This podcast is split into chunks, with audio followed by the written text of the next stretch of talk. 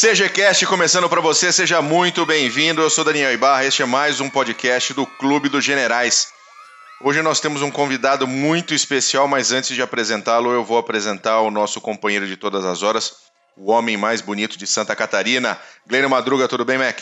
Tudo jóia, bom, tudo jóia, Simon. Saudações cavalarianas para você, ouvinte, tá aí com a gente mais uma semana. Se prepara que o assunto hoje é gostosinho, é pesadinho, mas é gostoso. Um assunto feijoada. É assunto delicinha. Uhum. Com a gente hoje está o meu grande amigo, o professor Marco Túlio Delgobo Freitas. Tudo bem? Meu querido Simons. Tudo ótimo, tudo ótimo. é sempre um prazer vir aqui falar com vocês. E vamos ver se nesse domingo de Páscoa e tempo de quarentena a gente conversa mais um pouco, porque tá, tá difícil, tá complicado. É, é verdade. Bom, hoje nós vamos falar sobre a crise de 29 e as implicações que essa que essa crise acabou trazendo para o restante do mundo, não só dentro da história militar, mas também orçamento de defesa. Nós vamos falar um pouco sobre como, como existe uma certa luta, uma briga de narrativas dentro da própria uh, uh, dentro das escolas brasileiras em ensinar a crise de 29 de um jeito ou de outro, e tudo isso vai entrar um pouco na nossa fala aqui, tá beleza? Mas uh, vamos começar falando um pouquinho da crise em si, ela começou, é, ela se iniciou ali por volta de setembro de 1929, mas a Terça-feira Negra foi finalzinho de outubro, né, Simons? Sim, sim. A crise, para você ter ideias, a, a, o, o, efeito dela, ela começa em 1818, para variar. Em 1818 a gente começa a discutir sobre crise dentro, do, do, dentro da história econômica e ela estoura em 1929. Claro que você tem tendências mais. É, tem sinais mais claros de crise rolando desde 1924, para ser mais sincero. Tá? Então, ou seja, é, dentro da história da crise, quando você estuda história de crises econômicas, não tem como separar uma crise e colocar ela dentro do microscópio e dizer, olha, é, essa crise aqui aconteceu, estourou e estoura em 1929 não tem correlação com nenhuma outra. Ela tem, como eu costumo falar, crises elas são que nem ondas. É, começa justamente quando você está é, tá uma pedrinha na lagoa e a crise vai se formando, tomando onda e de repente vira uma tsunami e atinge o Japão. E o Godzilla sai para fazer o que ele faz melhor, colocar ordem na casa. É, então, é, geralmente 29 é isso. 29 é o Godzilla que a gente estava brincando de, de guardar ele dentro do armário, desde, 19, desde 1818. E como é que foi essa. Como é que foi esse. Como é que essa onda foi chegando até chegar no Godzilla? Bem, em 1818 você tem um tem uma adequação do mercado internacional, da economia internacional, que é a seguinte: a economia internacional em 1818, ela, diferente de hoje, é, você tem uma globalização, entre muitas aspas, é, é, que está rolando no mundo inteiro. Tá? E ela não é, é, a globalização não é a culpada da crise, mas você tem uma internacionalização do capital, que é uma coisa diferente de globalização, você tem uma internacionalização do capital rolando no mundo inteiro e essa internacionalização do capital ela é sentida tá, em todos os países. Por exemplo, se você hoje aqui em São Paulo nós estamos, temos a EDP, né? É, empresa, empresa de distribuição Bandeirante. Lá no Rio, a empresa elétrica se chama Light. Chama Light por quê? Porque carioca gosta de de colocar a língua inglesa em conta de luz para chamar aquilo de light? Não, porque quando começou a história da energia elétrica no Brasil, no antigo estado da Guanabara, no, na capital do país, né, a Belecap, a, quem foi a primeira a investir em energia elétrica foi uma empresa canadense, por incrível que pareça, Brookfield, Brasil. Ela investe e começa a explorar o serviço, os serviços de distribuição de, de energia elétrica.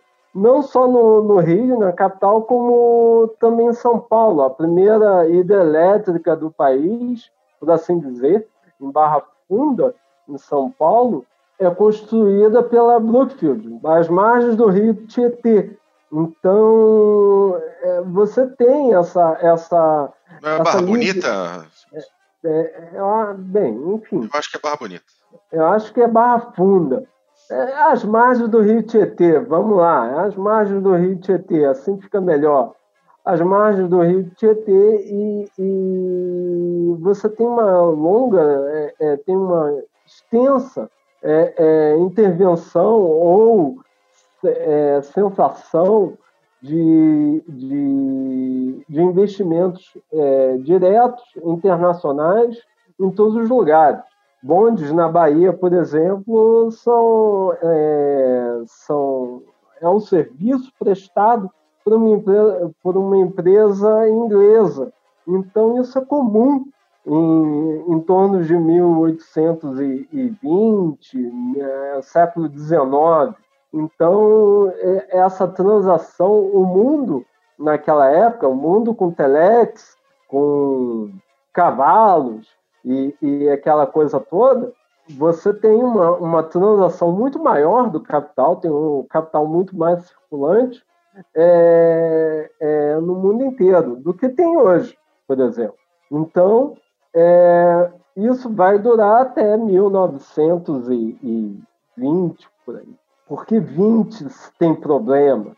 20 se tem problema porque você tem uma, uma, uma, uma liderança internacional está cambaleante, não, não quer mais discutir é, é, comércio internacional, diz que o padrão ouro para ela é, é uma dívida, é um peso, e ela não está afim porque ela tem um império a cuidar. Se ela tem um império a cuidar, ela não tem que cuidar do império dela e do padrão ouro. Ou seja, a Grã-Bretanha chuta o padrão ouro e diz: olha, alguém segura isso daí, eu não vou segurar mais não. Esses custos não vou ter mais, porque o pós-Primeira Guerra Mundial acabou com as minhas economias, acabou com a minha forma de, de enxergar a economia. Eu tenho um império para cuidar, eu tenho, tenho comércios para fazer dentro desse império e eu não estou mais afim de ser o síndico do sistema internacional, do sistema econômico internacional. Aí você tem uma vacância do lugar, né? É uma vacância. Por quê? Porque você não tem quem vai segurar a batata quente. Os Estados Unidos estão olhando para o próprio umbigo. Os ingleses não querem cuidar do padrão ouro. Ou seja, quem vai cuidar do filho? Quem vai cuidar do sistema internacional? É, essa é a principal dúvida. E o principal reflexo disso é que em 1924, os americanos, né, os americanos, para dar um gás no, no, no, no para os britânicos, para chegar assim, poxa, faz alguma coisa, é, é, continue com o padrão ouro, ele, o Fed, o Federal Reserve dos Estados Unidos, vai lá e pega 500 milhões de dólares, um crédito novo, faz, é, rompe uma, um comportamento americano, é, ele, ele imprime 500 milhões para fazer exatamente o seguinte: olha, eu estou botando esses 500 milhões na praça, tá? Estou fazendo uma expansão creditícia, tá? Ou seja, estou ligando as máquinas, estou fazendo o povo consumir para o dólar cair perante a libra, tá? E a libra esterlina inglesa ficar mais forte ainda. Ou seja, estou dando um gás na política tradicional inglesa desde, desde, desde David Hume, que é a supervalorização da libra, a libra forte. Então, os americanos fazem o seguinte: imprimem esse dinheiro para desvalorizar o dólar e para a Libra, assim, que é a primeira moeda, é ganhar um peso maior, ficar mais forte perante ao dólar. Só que aí você tem um problema. Qual é o problema? E os americanos começaram em 500 milhões e pararam com 4 bilhões em menos de um ano. A máquina começou a imprimir, imprimir, imprimir. De repente, eles seguiram com 4, 5, 6, 7, 8 bilhões na economia. E seria, seria, 24. Seria correto dizer que é um crédito sem lastro? É um crédito sem lastro. É um crédito sem lastro, até porque você tem o padrão ouro, né? O padrão ouro é o quê? O padrão ouro é o seguinte: cada penny, cada cent que você coloca no mercado, você tem que cobrir esses cents, esse penny, com o equivalente a ouro. Você tem que lastrear ouro. Por isso que, é, historicamente, durante a vigência do padrão ouro, você, os países, é, principalmente as principais potências, elas, elas marcam uma inflação muito baixa, tá certo? Porque você tem que, para imprimir um, um penny, você tem que pegar o, é, o, equivalente a ouro e estocar no Banco Central, ou seja, tem que ter lastro. Sem lastro não adianta, você não faz é, é política expansionista.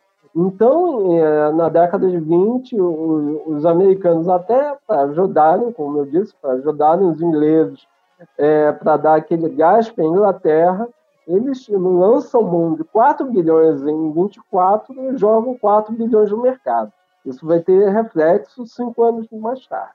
Mas eles não fazem isso de graça, né? A gente sabe, ninguém faz nada de graça. Hã? Ninguém faz Olha, nada de graça, né, Simão? Os americanos fizeram, não é de graça. A questão é que os americanos fizeram sem compreender a economia, por incrível que pareça. Os americanos eram muito tímidos em relação à economia, eram bastante ingênuos. Os ingleses tinham uma compreensão muito maior porque os ingleses, desde a Guerra da Crimeia, cuidavam da economia internacional, junto com os barões de Rothschild, etc. Já os americanos não, os americanos estavam com um problema. Os americanos eram aquela potência envergonhada.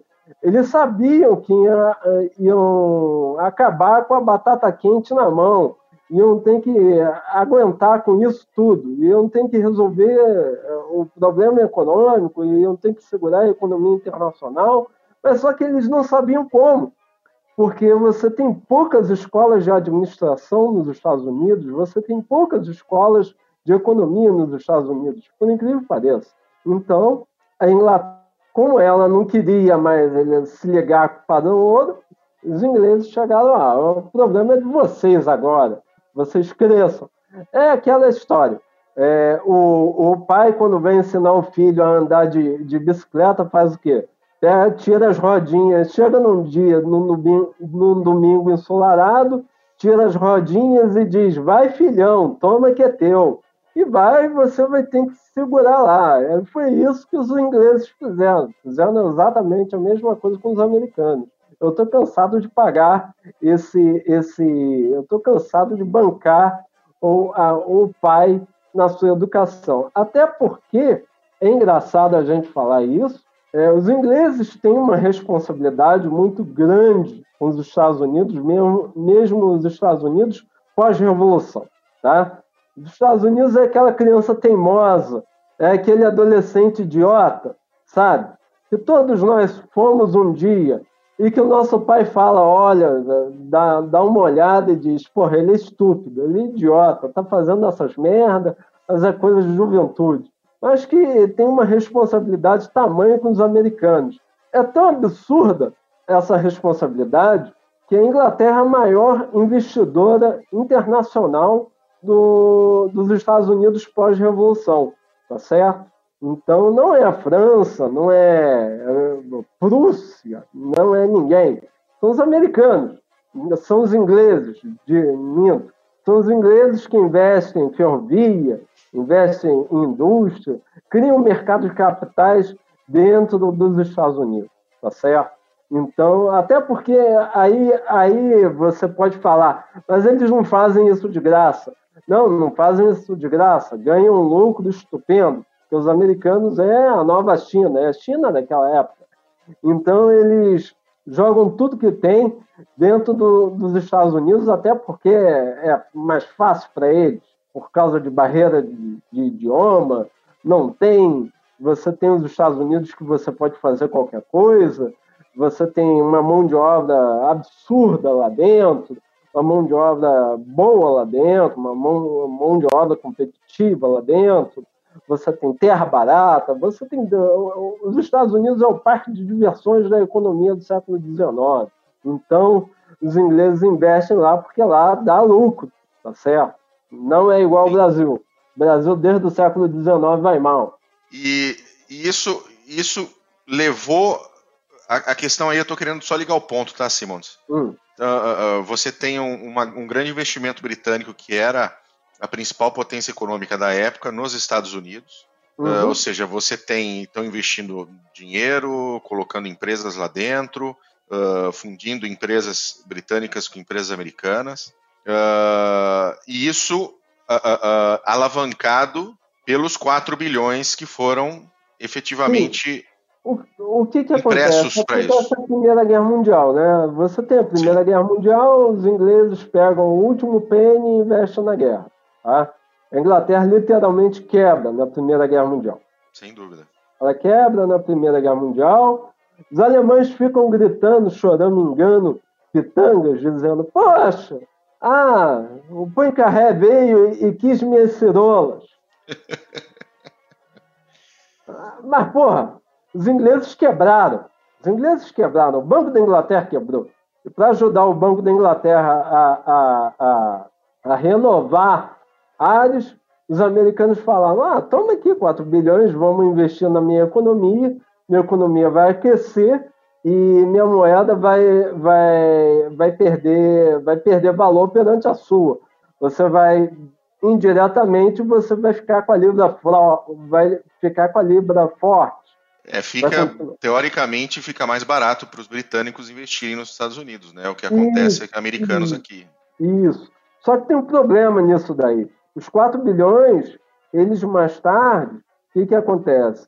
É, você, você mais tarde, você tem uma, uma, uma, uma inflação estupenda nos Estados Unidos, provocada exatamente por causa dessa criação de dinheiro, por causa dessa expansão econômica, tá certo? O que, que acontece? Os preços nos, nos Estados Unidos sobem, tá, certo? tá certo? Principalmente os preços de bens de capitais utilizados para expansão de empreendimentos, tá? Esses preços eles vão continuar subindo até o momento em que os empreendimentos, é, é, é, as indústrias deixam de ser lucrativas. Neste ponto, começa-se um declínio, tá certo? Aí, querendo, tá certo, prolongar um pouco essa expansão econômica nos Estados Unidos, as autoridades americanas continuam injetando dinheiro novo no sistema americano.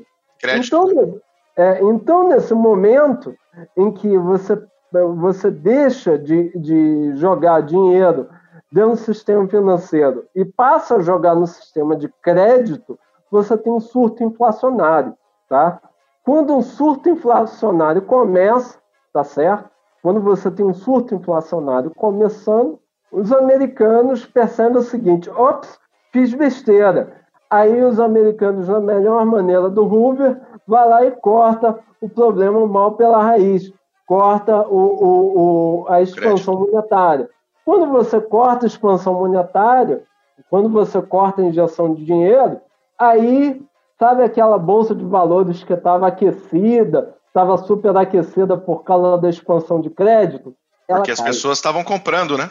As pessoas estavam comprando, e comprando muito. Você tem um problema que é o seguinte: você tem a, a soma de todos os erros começa logo ali na década de 20.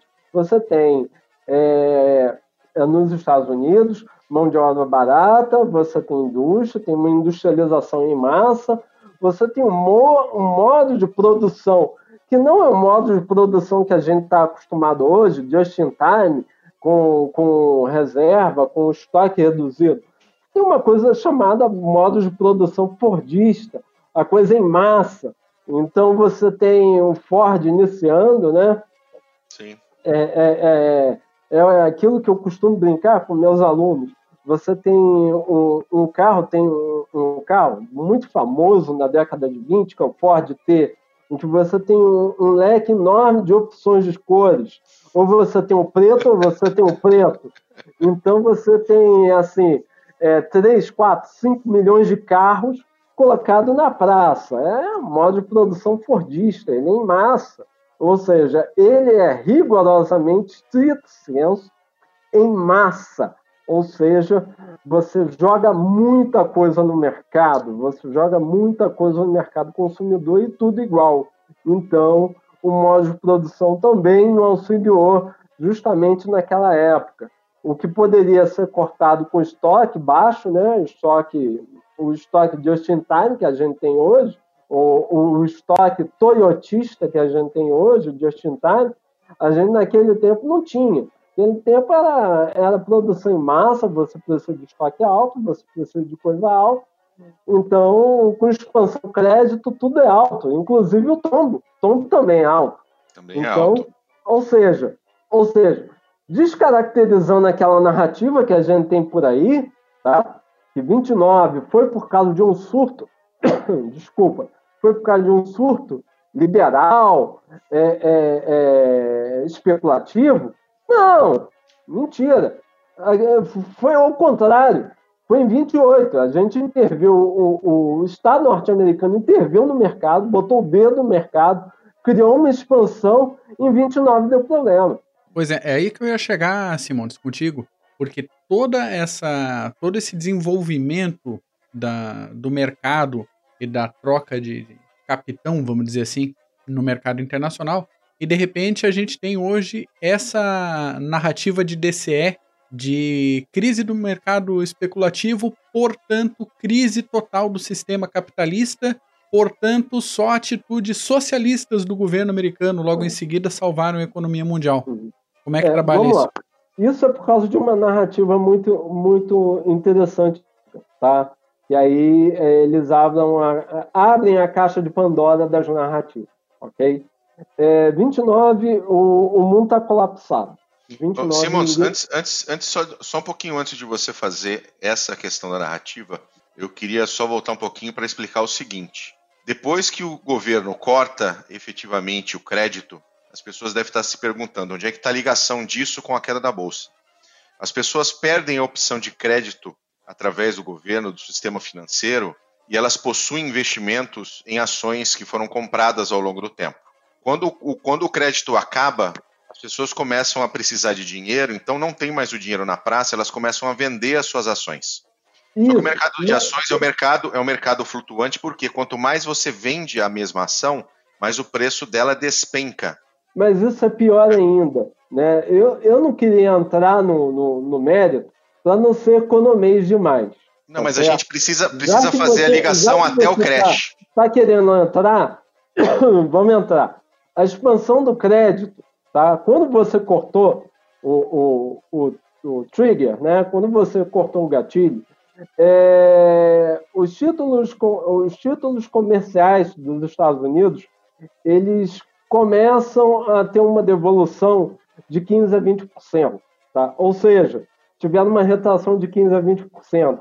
Para piorar mais ainda, o que, que o governo americano fez? Para controlar a inflação, o que, que ele fez? Ele fez o que a cartilha, que a cartilha é, microeconômica manda. Você tira o dinheiro do mercado, tá certo? Vamos tirar o dinheiro do mercado, vamos tirar o dinheiro circulante, vamos tirar, vamos tirar, isso aí. Pega, pega, você está circulando 4 bilhões aí, vamos deixar só um bilhão circulando, vamos cortar tudo, vamos trazer o dinheiro de volta, tá? trazer ele novamente, trazer ele de no, novamente para o sistema. E pior, o, o Hoover tem uma ideia que é a seguinte: criar um imposto, imposto em cima do, do, do produto industrializado, para piorar mais a situação, tá certo? Então ele vai em, du em duas pontas. Ele corta o consumo através do imposto, que mais tarde a gente chama de IPI aqui no Brasil. A gente olha para aquilo e chama de IPI, mas aquilo é, uma, é um imposto idiota que os americanos colocam para cortar o consumo e cortam também o crédito. Cortam o crédito, cortam o consumo, assim a inflação abaixa e ele entrega para o próximo governo. Diz: olha, tá lisinha a inflação. É. Toma tá que lisinha É, tá lisinha a inflação. Só que quando você corta, tá certo?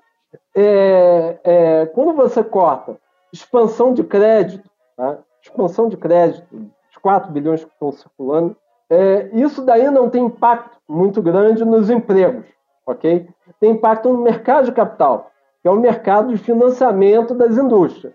Sim. Tá? é o mercado de financiamento das indústrias. Quando você bota o imposto, em cima do consumo, do consumo industrial, como eu disse, é um consumo industrial em massa, você corta também o consumo. Então você corta os dois polos. O carro está andando em, em 200 por hora. Você vai lá e tira a bateria do carro, tá certo? Você não puxa o freio. Você tira a bateria do carro e deixa o freio, deixa o carro rodando. Se ele vai bater na, vai bater na primeira, na bater, bater na primeira curva, o problema é de quem vai pegar isso daí, entendeu? Você corta nos dois polos. Cortou do, nos dois polos, o tombo foi maior. Aí a bolsa de valores que trabalhava no momento especulativo, que trabalhava naquele momento de, de, de aquecimento, vai olhar para isso, vai, vai olhar para a economia e vai dizer o seguinte: vai pensar no seguinte, poxa, a gente até ontem estava trabalhando com a economia um Mercedes. A gente está vendendo ações como se a economia fosse um Mercedes. Hoje, a gente vê que a economia é um Fusca. É um Fusca sem gasolina, sem freio, sem bateria. Ou seja, isso vai dar problema. E o mais engraçado de tudo isso é que a queda da bolsa que dizem que ah, um monte de pessoa suicidou, aquela coisa toda, é, para vocês terem, terem noção do impacto da notícia, né? o impacto da coisa, é, a primeira página do New York Times da, da quebra da Bolsa de, Valores, tá? ela fala sobre o efeito furacão, tá certo? Sobre furacão. Ela fala de meteorologia. Ela nem dá notícia da quebra. A quebra sai numa notinha desse tamanho. Isso é de setembro ou a terça-feira negra? É a terça-feira negra. É a quarta-feira, onde o, o jornal. É a quarta-feira, né? O dia seguinte. vai abrir. Dia seguinte, eles estão dando impacto de um, de um furacão que está rodando. O furacão está rodando e tal. Ah, mas houve um probleminha ali na Bolsa de Valores. É, probleminha bobo. É uma notinha desse tamanho. Acabou. Essa, essa é a, a, a expectativa do pessoal da época. O furacão é pior do que a bolsa. Bom, tá certo? E o furacão foi pior. Só que o furacão da bolsa. Tá certo? Só que o furacão da bolsa. O furacão da bolsa foi pior. Porque uh, aí a gente entra na, de novo no, na batalha das narrativas. Né? Agora eu posso entrar, né, PM? Posso entrar. Obrigado. Obrigado. Aí a gente entra na batalha da, das narrativas. Acontece o seguinte: Acontece que, que quem era do poder eram os republicanos. Era o Hoover, né? Herbert Hoover. Um idiota, um completo imbecil. E, e tem, é, é, é, começa o debate norte-americano, aí a crise começa a aumentar, começa a aumentar a crise nos Estados Unidos. E o Hoover para melhorar a situação, fecha o mercado norte-americano. Fecha. Diz: olha, não quero importar mais nada. Acabou. Ele corta o consumo com a indústria e corta a importação. Fecha o mercado norte-americano. Fecha o mercado norte-americano. Muito bom. Muito bom. Alemanha, ó. A Alemanha se fudeu com isso. Aí, o que, que acontece? É... Tem a, a, a grande explicação da crise naquela época foi que a, a, você teve é, um momento especulativo provocado por uma intervenção do Estado, e mas a gente esquece essa intervenção do Estado, esquece essa intervenção do Estado. E vamos focar no especulativo, uhum. porque aí tem as eleições dos Estados Unidos. É, é importante que a gente entre no debate da política, fala, poxa, esse pessoal é, especulou demais. Não pode. Tá muito solto, tá muito livre esses filhos tá da puta. Solto. Para piorar, os países, por causa desse fechamento do mercado norte-americano, como eu disse no primeiro momento, o, o mercado norte-americano era a China daquela época. Quando você fecha é, é, o mercado norte-americano, quando você fecha o consumo dos Estados Unidos, através da indústria, a indústria para de produzir, tá certo? A indústria para de produzir, aí você fecha o comércio dos Estados Unidos, o comércio externo, comércio, comércio as, as importações norte-americanas. E aí você fecha as exportações norte-americanas, as importações americanas, e você leva esse problema, tá certo, que nasce nos Estados Unidos para os outros países, tá certo? Levou esse problema, aí a gente tem um problema maior. E aí a crise começa a se alastrar, ok? O que antes era uma crise de capitais, de mercado de capitais, tá certo? Passa a ser uma crise de tamanho industrial, tudo provocado por causa de uma intervenção idiota. Ou seja, a, a intervenção, ela na verdade, ela deu um, ela vitaminou o que já era um problema, que era a perda de, perda de valor das é indústrias. Causa, ela é a causa do problema. Ela é a causa do problema. Ela não vitaminou nada. Se não houvesse a, a, a intervenção para ajudar os ingleses, não, estou falando da expansão de crédito. Ah, da expansão de crédito. É. Quando eu falo intervenção, estou falando a expansão, expansão de, crédito. de, crédito. Não é o fechamento posterior da, da, da, importação, tá? Não. Voltamos um pouquinho, a expansão de é. crédito ali. Se não tem essa intervenção do Estado na economia, a coisa ia circular tranquilo. Os Estados Unidos ia caminhar tranquilo, tá certo?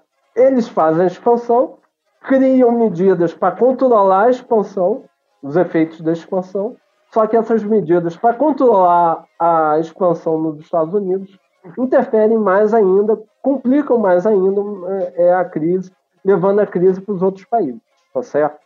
Aí você tem o um problema da narrativa, que é o seguinte: é, todos os países naquele momento comungam, por causa dos 14 pontos, Sim. da liberdade, da liberdade econômica, da liberdade econômica, pá, liberalismo, liberalismo democrático, é, direitos políticos, bababá, bababá, bababá. Um país não segue a cartilha. Qual é o país que não segue? É o país que em 17 passa por uma revolução russa. Sim. É a União Soviética. Está lá fechado. Ninguém me apurrinha aqui. Até porque eu tenho problema demais. Né? Já pensou? Eu já tenho problema de fone. Eu já tenho problema de trigo. Já tenho que, já tenho que atochar no, nos ucranianos. Roubar o que eles têm e o que eles não têm. Ucrânia é o maior celeiro de trigo da época. Imagina eu ter um problema provocado pelo capitalismo. Aí os países, a esquerda, a esquerda que está nos países democráticos, bebendo seu champanhe, tomando seu uísque, comendo seu caviar, discutindo a crise, olham para a União Soviética e falam: tá vendo? Lá não tem crise. Porra, lá não tem crise, lá não tem nada. Não tem nem o que comer, meu. Tem nem o que comer, pô país para ter crise, primeiro tem, tem que ter algo para comer, tem que ter consumo. Se não tem consumo, não vai ter crise, pô. Vai ter crise. Ponto. Aí eles passam a olhar aquilo como se fosse a resposta para tudo. Claro que a União Soviética, que está nessa época, que está naquele impasse de saio, levo a minha revolução para fora ou não levo a minha revolução para fora, aproveita e fala: camaradas de todo mundo, univos. Olhem para mim, olhem para mim que eu não passei para crise. Até porque eles perceberam uma coisa: fazer revolução com soldados é complicado para a União Soviética depois de 21. Por quê? Porque em 21 tomaram um sacode da Polônia, os poloneses falaram daqui não passa. Thou shall not pass. É, daqui não passa. E aí, aí os soviéticos falaram: olha, Vamos fazer isso aqui, ó. Gogó. Narrativo. Vamos falar, ó. Todo mundo vai, vai, vai, vai ver que aqui é o farol da humanidade. Então todo mundo vai se virar para cá em época de crise. Até porque o capitalismo tem dessas manias, né? De sempre da crise, as eternas crises. Então, em todas as crises, eles vão olhar socialismo. Aí, pronto. Aí a narrativa está completa. Aí a narrativa está completa. Aí as esquerdas internacionais né, passam a, a, a venerar, a cultuar aquele, aquele, aquele modelo, aquele paradigma estipulado pelos soviéticos, tá certo? Em que você tem que intervir no mercado, tá? Que a crise de 29 é um problema especulativo. Só que um problema do modelo. Só que não foi, é, não foi especulativo. Foi um problema do Estado. O Estado norte-americano que fez merda. Estado americano que interviu, fez uma expansão de crédito violenta, interviu no mercado. Essa intervenção no mercado, quando você imprime dinheiro, você tem que intervir no mercado. Depois, para conter a borrada que eles fizeram, eles fecham o mercado norte-americano. fecharam o mercado norte-americano e importaram a crise para o mundo inteiro. Exportaram a crise para o mundo inteiro. Aí você tem a batalha das narrativas, em que todo mundo olha para o lado lá. Olha para o lado lá, e não só os soviéticos, não só os alemães, não só a esquerda. A terceira via também. Que terceira via é essa? Os fascistas. Aí eu vou pedir toda a vênia àqueles que escutam, toda a vênia, fazer que nem o, o, o nossos, os nossos juízes do STF. Vou pedir da vênia, vou colocar minha capa preta aqui, vou, vou pedir vênia. É, aquele debate boçal, babaca, de, de, de, de fascismo de direita, esquerda. Porra, porra, gente, para. Tá feio. Tá feio. Tá feio. Aqui a moeda do Nasdaq é, tem socialismo. Porque, porra, caceta, juntaram os dois, fascistas e socialistas, para combater os liberais, dizendo que os liberais tinham culpa da crise de 29. E como estava em moda naquela época, se dizer socialista, cacete, esses movimentos de terceira via falaram que nós somos socialistas também, caramba. Só que somos socialistas de outro modo, caceta. É por isso que você tem socialismo no nome dessas porra. Por causa de uma questão de propaganda, caralho. Não é porque eles gostam de Marx. Ao contrário, eles odiavam Marx. Porra, para. Para com isso. Para, é ridículo. É um movimento de direita. movimento de direita. Vai ter gente dentro do CG que vai ficar puta comigo.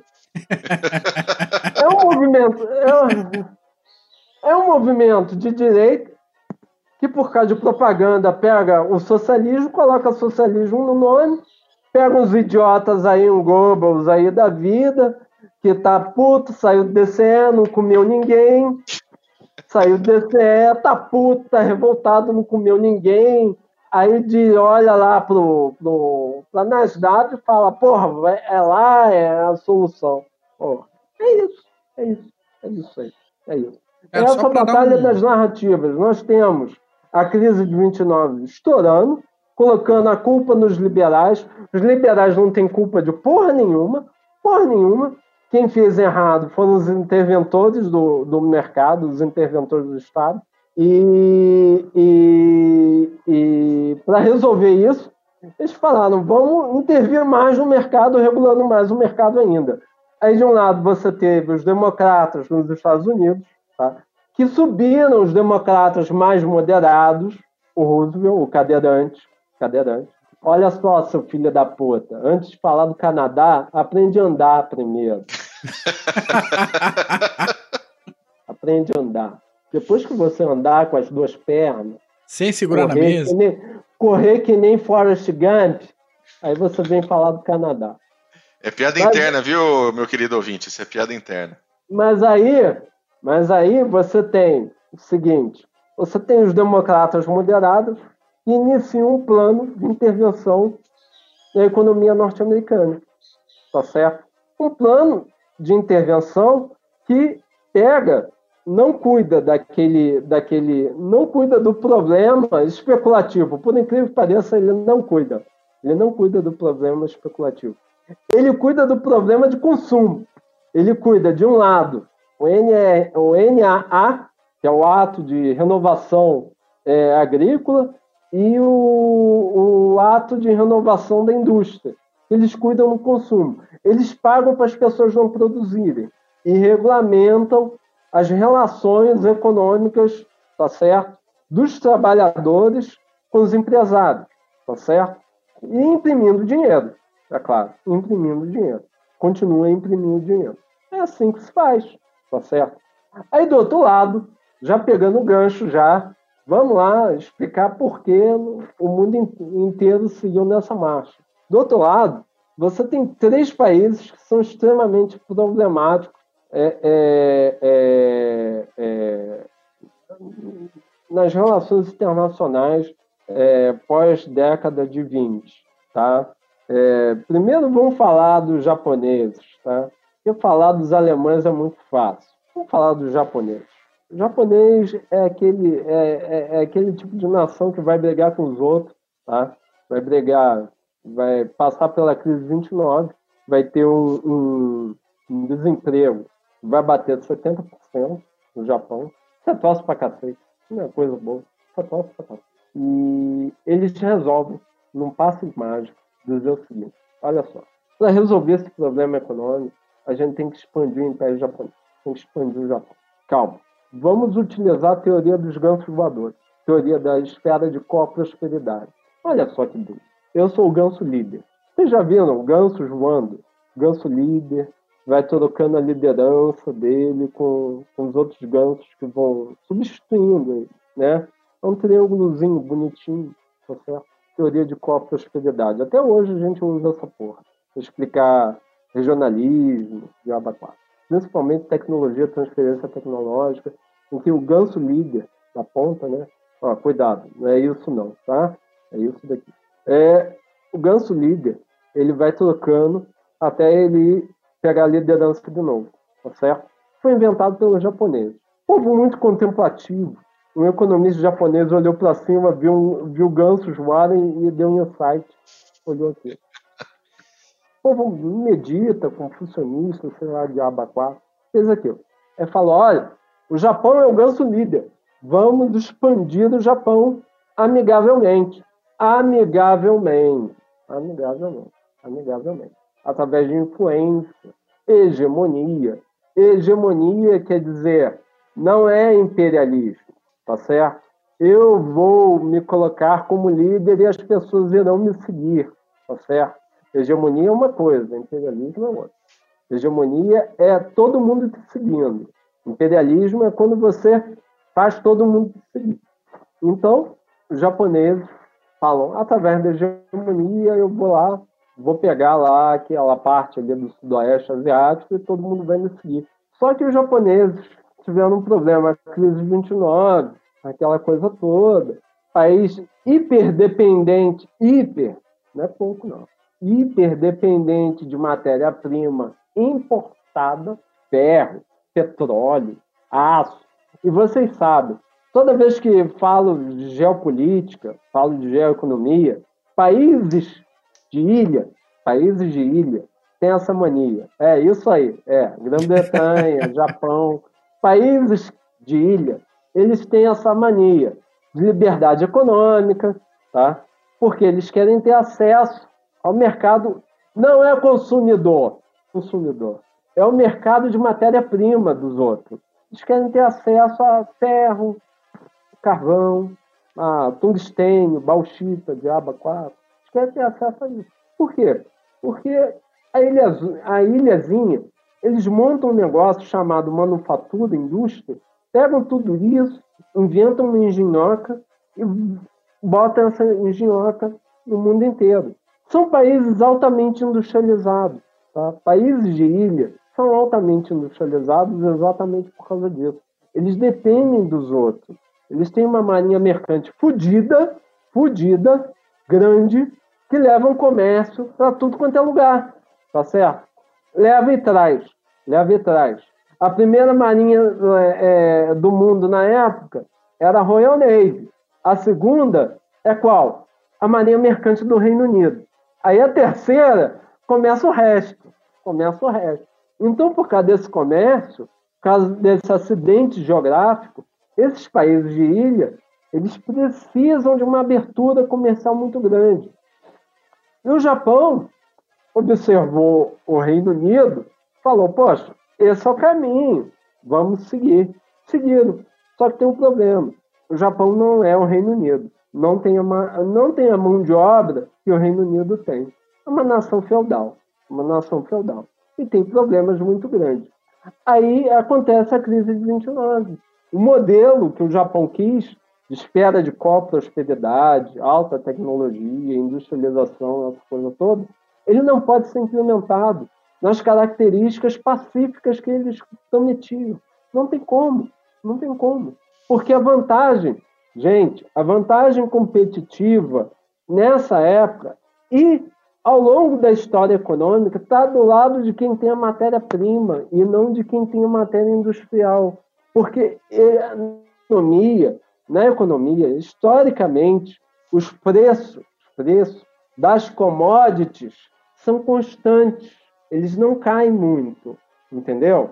Já os preços industriais são depreciativos, ou seja, não adianta merda você querer produzir iPhone 10, se quando tiver iPhone 20, o iPhone 10 de 3 mil, 7 mil reais vai valer 500 reais, 200 vai estar no lixo. E o preço do quilo do ferro vai ser o mesmo, talvez mais caro ainda, entendeu? Sim, sim. Tranquilo? Tranquilo? Commodities, elas sempre estão na constante. Eles não, eles não abaixam muito, eles não perdem muito. Aí os japoneses olham e falam, porra, fudeu, fudeu. Aí em 31, os militares japoneses tomam um governo que era democrático, tomam um governo e falam, olha, a partir de agora, essa esfera de copo da prosperidade vai ser imperial, vai ser militar, tá certo? É assim que se estoura no Japão. E por incrível que pareça, por incrível que pareça, de todos os três, todos os três, o mais liberal de todos eram os japoneses, mesmo com os militares. Eram os que queriam a economia mais aberta no mundo inteiro. Exatamente por causa dessas razões, porque eles são dependentes de matéria-prima. Se a economia está fechada, principalmente do principal parceiro dele de fornecimento, são os Estados Unidos da América, eles estão fodidos, tá certo? Estão fodidos, ok? Aí depois você vai para o segundo problema, que é o motorzinho industrial da Europa. Alemanha. Alemanha. Alemanha é o motor da Europa. É o motor industrial da Europa. Desculpa aí, pessoal aí de cima. É. Mas vamos, vamos, vamos brincar com eles. Eu vou fazer ressalva. Eu vou fazer ressalva que vocês gostam de falar. Precisa de ressalva, toca o pau. vou fazer, vou fazer ressalva. É principal motorzinho industrial da Europa continental. Europa continental. Sacou? Viu? Gostou? Porque a gente não faz parte daquilo. Não. A gente não faz parte daquilo. A gente não faz parte daquilo. A gente, a gente mostrou para eles que vai e volta. Vai e volta. Desde o século XVII a gente está nessa brincadeira. É a grande porta giratória é a Grã-Bretanha. É, é, a nossa porta giratória é a Europa. A gente entra e sai na hora que a gente quer. Tá certo? Eu falo isso porque eu sou colônia ainda.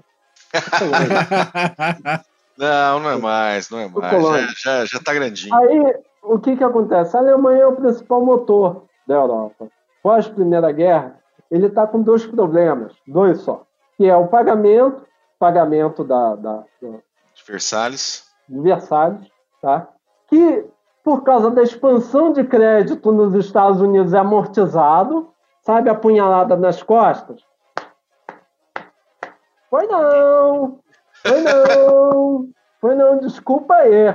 Não foi, não foi. Apunhalada nas costas é um, é um, é um dos principais fake news, tá certo, da década de 30. Um dos principais fake news. Porque eles não precisavam. A, a crise que vai fazer com que o partido nazista vai subir ao poder não foi por causa de pagamento de, de, de, de, de, de de. Não foi por causa disso. Porque o pagamento estava sendo feito tranquilo porque os americanos estavam bancando. Estavam bancando o pagamento alemão de Versalhes. Os ingleses em 28 chegaram e falaram: oh, não precisa me pagar mais, não. Bola para frente. É só não fazer mais guerra. Acabou. Não precisa mais, não. Não precisa mais, não. Aí a Alemanha tem, olha só, aí que a gente pega o burro pelo rabo. Aí a Alemanha tem aquilo que a gente chama de época dourada da Alemanha, nos anos 20. A política econômica de Weimar dá certo, criada por um judeu. Dá certo. Tem uma prosperidade absurda dentro da Alemanha. Absurda. Absurda. Só não tem pleno emprego. Mas você tem uma recuperação econômica muito grande. Tá certo? Tem uma, uma recuperação econômica. De 24 a 29, esses cinco anos, tá certo? Esses cinco anos, a Alemanha tem picos de crescimento econômico, tá certo? Tem picos de crescimento econômico, ok? Ou seja, esse mito da punhalada nas costas, mito do pagamento de Versalhes, né? isso daí, daí é besteira, daí é besteira. Os alemães pagaram, os americanos pagaram para os alemães. pagaram para os alemães, os alemães estavam lá com a indústria dele tocando.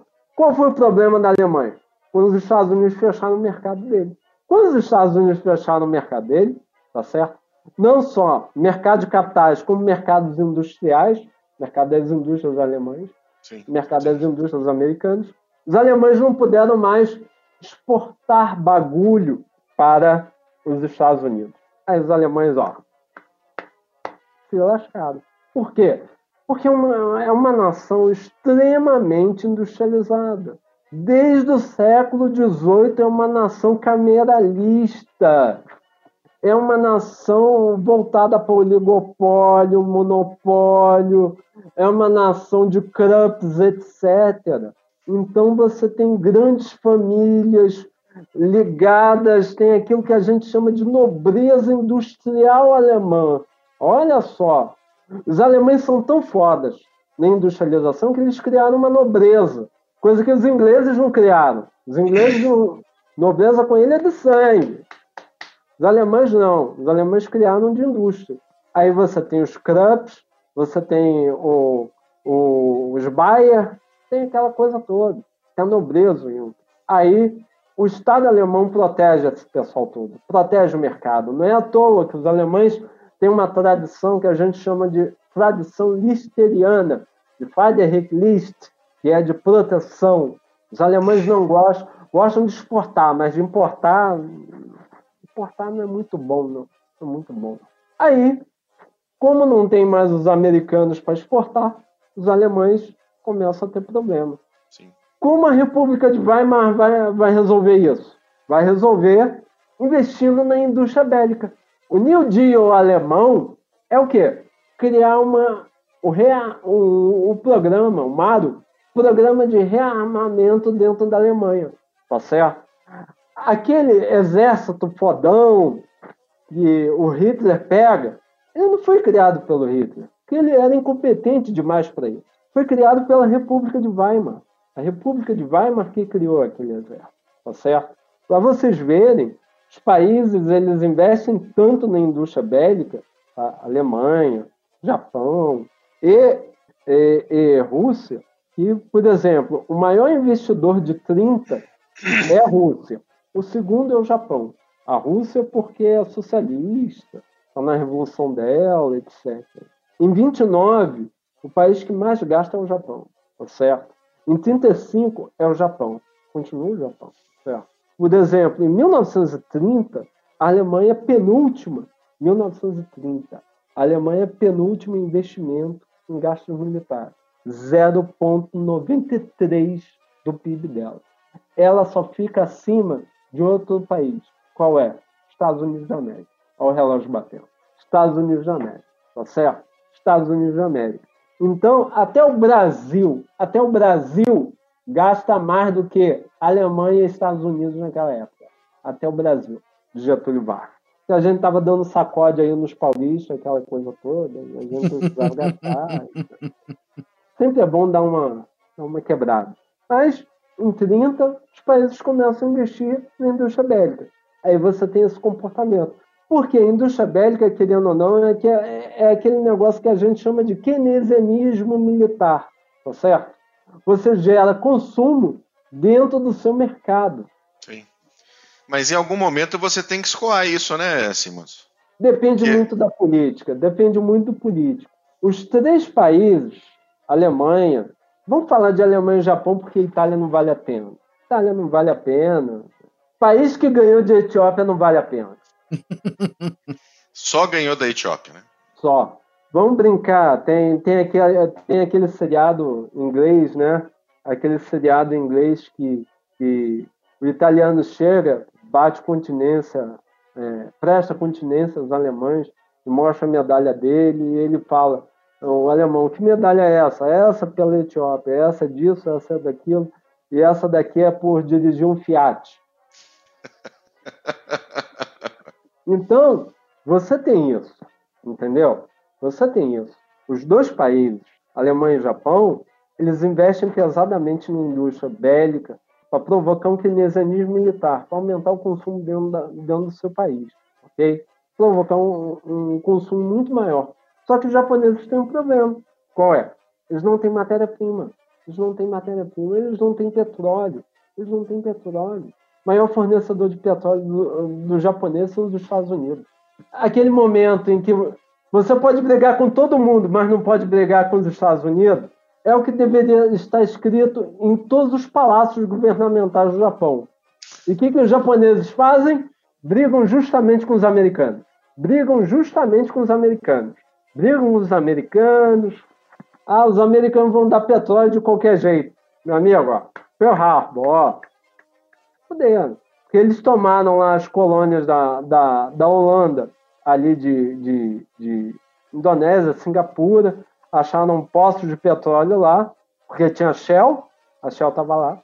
Sim. Aí eles falaram: agora a gente tem petróleo. Vamos lá bater nos americanos? Vamos, é uma excelente ideia. Vamos bater no nosso principal fornecedor de petróleo. Vamos, excelente ideia. Vamos lá, vamos. Vai dar super certo. Vai dar tudo, vai, vai, vai, vai, vai, vai dar tranquilo. Aí que eu falo, aí que deu aquela, aquela, aquela, aquela ideia nossa. Eu disse, pô, tem que falar sobre a crise 29 para mostrar o povo como a crise 29 foi problema. A crise 29 bate tanto nos Estados Unidos, bate tanto, bate tanto nos Estados Unidos.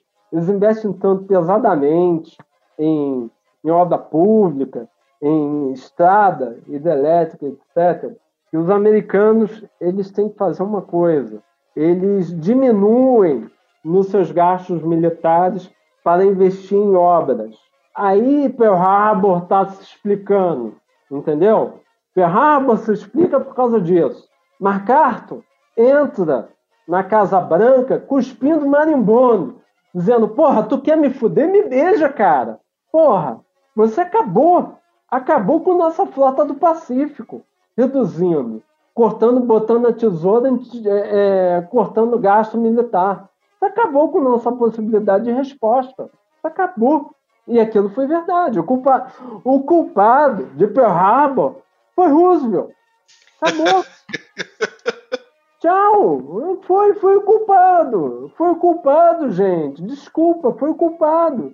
Diretamente foi ele. Foi ele. Porque ele pegou todo o dinheiro de gasto militar norte-americano, principalmente da Marinha norte-americana, e investiu em obra pública, achando que ninguém ia brigar com os Estados Unidos.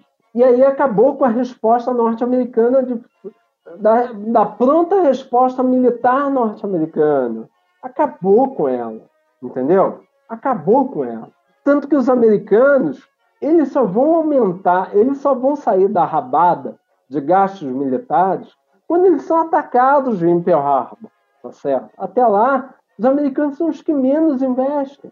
Sim. Tá certo? Não, o exército americano, o exército americano uh, uh, antes de Pearl Harbor, acho que tinha por volta de 100 mil homens o exército regular, né? Não, vamos lá, vamos lá. Ao longo da década de 20, os Estados Unidos pontualmente, pontualmente, em alguns anos, eles passam da margem de 1% de gasto do PIB em defesa. 1%. Os outros já estavam em 6, 7, 36, 40.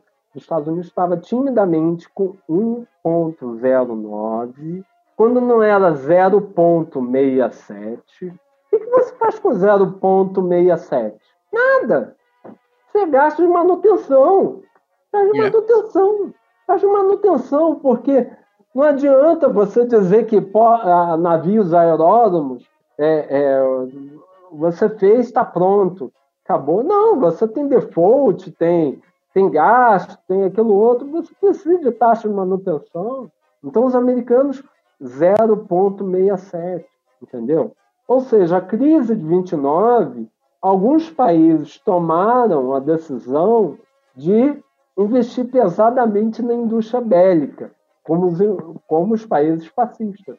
Outros países investiram na indústria civil. Os Estados Unidos eram um deles. Mas só que ao investir na indústria civil, ferrou com a possibilidade de pronta resposta militar quando se sentiu desafiado. Ou seja, aí os japoneses têm lógica, entendeu? Aí você, aí você vê que tem lógica Pearl Harbor. Os japoneses tiram os americanos para dançar em Pearl Harbor, vamos ter uma valsa aqui. Não, valsa não, tango. Porque tango, vocês sabem, sempre tem um que sofre. Então vamos tirar alguém aqui para dançar, vamos tirar os americanos para dançar, vamos fazer eles sofrerem um pouco. Os americanos, quando reuniram, colocaram toda a frota ali no Pacífico, porque não tinham o que fazer mais, pegaram toda a frota, não é frota de caminhão não, gente. Pegaram toda a frota marinha e colocaram lá no Pacífico, falaram, porra, eles unificaram, colocaram tudo no lugar e vão lá meter a bomba, porra. Acabou. Sim. A gente resolve o problema da marinha norte-americana. E aí eles vão ter que vender petróleo de qualquer jeito pra gente. Só que aí a pronta resposta americana, o que, o que, que aconteceu? Aí aconteceu o que a gente sabe, tá certo? Um, um tema que eu propus também é em relação aos judeus, né? É, coloquei lá na pauta, os judeus e a crise de 29. Calma. Não é o protocolo dos sete sábios de Sião. Calma. Jesus amado. Não é, calma, calma. Não é nada disso. Se a gente tivesse monetização no podcast, teria sido desmonetizado agora. Agora. participar. É, não é nada disso. Não é nada disso. É o seguinte: quando você tem a, a Noite dos Cristais, tá? quando você tem a Kristallnacht, os judeus na Alemanha começam a fugir. Começa a acontecer diáspora. Começa a ir embora. Os que tinham dinheiro estavam indo embora já. E os pobres, os classe média, estavam querendo ir embora também. Só que os países estavam passando por crise econômica. Aí como? Como? Como você vai abrir suas portas, abrir suas fronteiras, no auge de uma crise econômica, um batalhão de gente tirar emprego, tirar é, é, é, é, economia, tirar essas coisas, que é o misticismo do que vem de fora, né? o que vem de fora é xenofobia, vai tirar os empregos, vai tirar. Como que o político vai fazer isso? Os políticos não fazem, entendeu? Os políticos estão tentando resolver o desemprego interno. De repente começa a aparecer um monte de navio com judeu dentro. Como é que eu vou, vou aceitar essa gente toda? Eles vão tirar emprego do pessoal daqui de dentro. Eles pensavam naquela época. Vão tirar emprego. Como é que eu vou fazer? Aí eles não aceitam, mandam de volta. Mandam de volta para a Alemanha. Como a gente teve casos disso. A gente teve casos de é, é, navios, navios alemães, até navios alemães, navios alemães, saíram da Alemanha abarrotados de judeus, abarrotados de judeus. Ficaram vagando no mundo inteiro para ver se alguém recebia eles. E ninguém recebeu por quê? Ah, porque eles são contrários a, a, a, a, imigrantes, são xenófobos, são antissemitas. Não, não é nada disso. É, é, é, é estritamente explicável. Eles não tinham emprego para essa gente toda.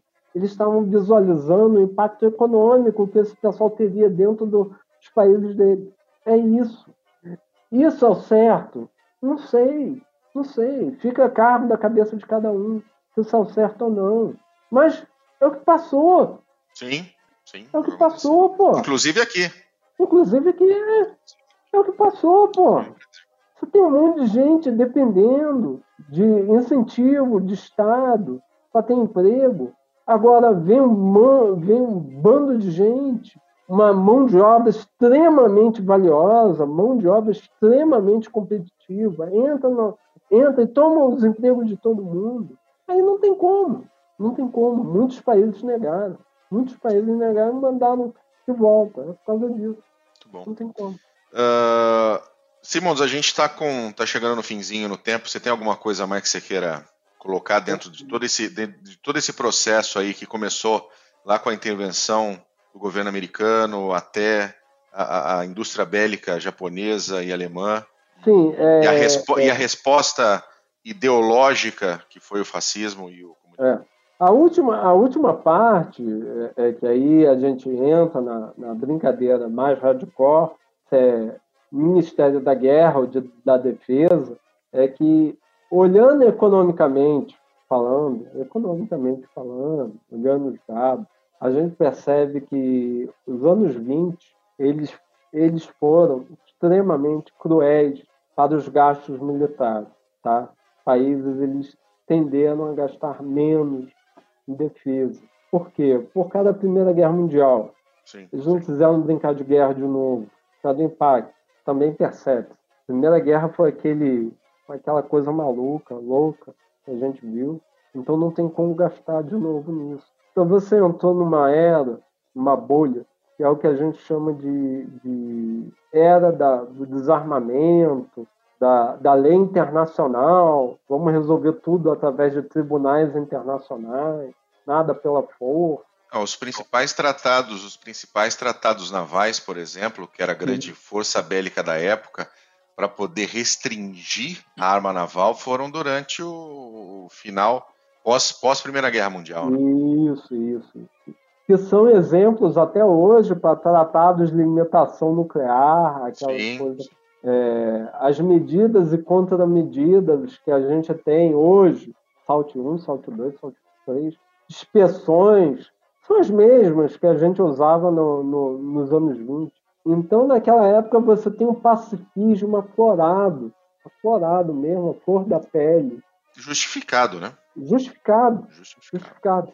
E, e, e, é popular a coisa, é popular, a coisa popular mesmo que as pessoas andavam na rua, viam pessoas um buraco aberto aqui de gás, aquela coisa toda. Cirurgia plástica eh, se desenvolveu exatamente como ter resposta, é uma resposta humanitária. Sim, né? sim. Porque você via pessoa desfigurada com padecendo Gune, né? Aquele slord, padecendo Gune. O slot. É, é Chocolate. É, é isso. Não, beleza, cara, excelente. Então, calma aí, porra. Não acabei. Ah, você não terminou ainda, porra? Não, porra. Aí o que que acontece? Aí as pessoas entram numa lógica de pacifismo. Querem uma defesa a qualquer custo, uma limitação a qualquer custo. Tanto que o nome, nome é tudo. O nome de alguns ministérios saem de Ministério da Guerra para Ministério da Defesa. Entendeu? Porque agora é só defesa, agora não é guerra. Guerra é algo de, de agressão, é algo ofensivo. Vamos só nos defender. Vamos só nos defender. Só que teve um problema. Qual foi o problema? Você teve três players que chegaram, pegaram os tratados e fizeram isso. Ó. Quatro. Quatro. Quatro players. União Soviética, você a todos os gastos militares ao longo da década de 30, vai ver que a União Soviética batia 40%. Batia 40%. Ou seja, aquela ideia do, do, do círculo de fogo, Sim. aquela anedota do fuzil e do cartucho. Aquilo é anedota, aquilo é coisa de Hollywood, porra. Os caras gastaram dinheiro pra caralho. Não gastaram pouco, não. Gastaram dinheiro. gastaram dinheiro pra cacete, indústria bélica. Gastaram dinheiro pra cacete, indústria bélica. Então eles não tinham problema de fuzil e cartucho, não. Aquilo é coisa romantizada.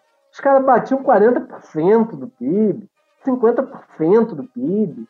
Então é isso, porra. Não vem. É, pega em. Pega a gente jogando Call of Duty, pega cartucho, fuzil. É isso. Os caras gastaram rios de dinheiro. Os caras gastaram rios de dinheiro. Até porque a luta contra a burguesia, a luta das classes, ela vai durar até 1989. Foi essa razão que fez com que o Ronald Reagan inventasse o maior blefe da história da humanidade, Guerra nas Estrelas. Jogou o PIB, ah, é, vocês gastam 50, vou fazer vocês gastarem 80 agora. Se vocês gastarem 80, não, vai quebrar a economia. Pum, fez exatamente isso. Tudo é ideia de uma mulher. Vou fazer um. Vou propor um podcast falando exatamente dela. A mulher do caralho. Mulher sensacional. Tá, tá bom. Quem é? Agora vai, você vai... acabou. Agora você acabou, caralho. Agora porra, mas você não vai falar o nome da mulher, porra? Hã? O nome da não. mulher. Não, não, não, não, não, não. Tá não. Guardar pra próxima. Guardar pra próxima. Tem que então tá vender o peixe, pô. Tem que vender o peixe. a gente faz segredinho. Faz segredinho, pô. É, pra essa cambada, pra essa cambada escutar a gente depois, pô. É bom. Muito né? bom. Pô, eu... Ô, Mac, tem considerações finais aí? Algum livrinho, alguma coisa? Então, Livrinho a gente vai colocar, como de costume, na descrição do episódio, porque a gente já está com o tempinho bem, bem avançado. Mas eu queria deixar uma dica de leitura e de pesquisa para quem estuda a gente, que a gente comentou dos grupos de inspiração fascista que surgiram a partir da década de, do início da década de 20 e daí em alguns lugares começaram a, a ascender o poder no início da década de 30. E a gente costuma lembrar, é, na maioria das vezes, dos camisas pardas alemães, dos camisas pretas italianos e dos nossos integralistas da ação integralista brasileira, camisas verdes. Que gostavam de negros e judeus. Não é? Não é exatamente. E só que é interessante pesquisar um pouquinho mais sobre toda essa movimentação de grupos eh, políticos e políticos barra partidários que adotavam esse código de uniforme para se apresentar em público. Então, fazendo um recorte bem é, é, específico, só na Europa e só grupos de camisas verdes eram 11. Camisas azuis eram oito, se não me engano. Daí quatro camisas pretas, quatro camisas vermelhas, quatro camisas cinzas, dois é, pardos, um camisa branca e um camisa laranja. Ainda bem que tinha bastante tintura para vir da Índia, né? Então, pois é. Nos Estados Unidos teve a, a Black Legion, teve a Silver Legion, teve o, o, os khaki shirts. É um negócio que não ficou é, nem específico na Europa, apesar da Europa ter o maior, é, não o maior grupo, mas a, a maior variedade de grupos. Até porque tinha... a Europa tem o Hugo Boss. Não é? É. Sim. E, e Mas tinha, nos Estados Unidos tinha, tinha a versão fúcsia também, né? Dos Marines. Então, como eu falei no último episódio, eu costumo desconsiderar os Marines, mas. mas tinha, tinha. Então aí, firmes e fortes, como a ação integralista brasileira, ainda teoricamente existe. Tem seus defensores hoje em dia, a Naue, aquele negócio. Mas qual é o. Vai, ser, vai, vai ter a descrição do livro, vai ter o livro na descrição. Vai ter pesquisa, vai ter artigo, vai ter tudo aí para quem tiver mais interesse. Maravilha. Simons, meu querido, obrigado. Você tem quer fazer alguma consideração final? É, a minha consideração é em cima do, do, do, que disse o nosso amigo da, da, da esquerda aqui. É, eu sempre digo nas minhas aulas que é, como você morre com estilo, né? Você manda o Hugo Boss fazer o seu uniforme. É, faz parte. Faz. faz parte, muito bom. Né? A outra consideração é o seguinte: crises, crises, elas acontecem dentro do capitalismo, tá certo? Não de acordo com o que os socialistas falam, que o capitalismo tende a, a sempre promover crise. A gente tem que olhar de outra forma. Então, é o que eu sempre digo, eu tenho até ele aqui em algum lugar, é, ali atrás, ali atrás, naquele, naquele ali, uh, uh, uh, aquele ali, aquele quadradinho ali, o Schumpeter, um dos grandes economistas que eu tenho como, como ídolo, ele dizia que se com 24 anos você não tem um doutorado, você é um merda. Ou seja, eu sou um merda, eu sou um merda. É, o Schumpeter dizia que ao contrário do que os socialistas falam, crises econômicas, elas são uma maneira de que o capitalismo tem de promover mudanças e punir aqueles que tentam é, é, fazer algum trambique ou, ou empresas deficitárias, entendeu? porque, é, segundo ele, os recursos são poucos, tá? Os recursos são poucos. Se você não tem matéria-prima, você tem, se você tem matéria-prima em abundância, você não, tem mão de obra diminuta. Então, Sim. os recursos são, são sempre buscam sempre eficiência e racionalização, tá certo? E as crises econômicas, elas são exatamente isso. É a forma, são a forma de que o capitalismo tende a, a empregar esses recursos, punindo quem é deficitário e criando empresas eficientes. Okay? É aí que você explica porque Ericsson não tem mais sentido e Apple tem algum sentido. E daqui a pouco, não sei se com essa crise do corona deve, deve ter, Daqui a pouco a Apple vai entrar para a história e a gente vai ter as empresas de streaming lá em cima, entendeu? Porque elas estão sendo, nessa época de crise, as empresas mais eficientes que a gente tem, porque as pessoas estão dentro de casa. Sim, sim. Entendeu? As pessoas estão dentro de casa consumindo coisas digitais, 100% digitais. Então, as empresas digitais devem, de algum jeito, sair bem da crise do corona, tá certo? Aí, aí o empresário tem que ter sentido, tem que saber onde está. Não é à toa que a Apple criou uma plataforma de streaming para ela. Não é à toa. Ou seja, enxerga a crise, como a gente fala na escola de administração. Enquanto muitos choram, outros vendem lenços. É isso aí. É exatamente por causa disso. É por isso que economia e administração, por mais que falam por aí, ah, os chineses, é coisa nossa, é anglo-saxão, porra. Bem nossa, é, nossa. Não tem. Eles não têm como. Eles não inventam uma vírgula em matéria de administração sem passar por Cornell, sem passar pela LSE, sem passar pela Ivy League. Eles não inventam. Eles não inventam. E é por isso que o domínio anglo-saxão da economia ainda será maior, melhor para mais de um par de anos. Muito bom. Essa bom. é minha frase final aí. Ficou bacana. Maravilha, é nóis. Muito bom. Uh, meu caro ouvinte, obrigado por ter acompanhado a gente até agora e a gente se vê por aí. Valeu, Simons, Mac, um abraço. Falou, Falou. gente. Tchau.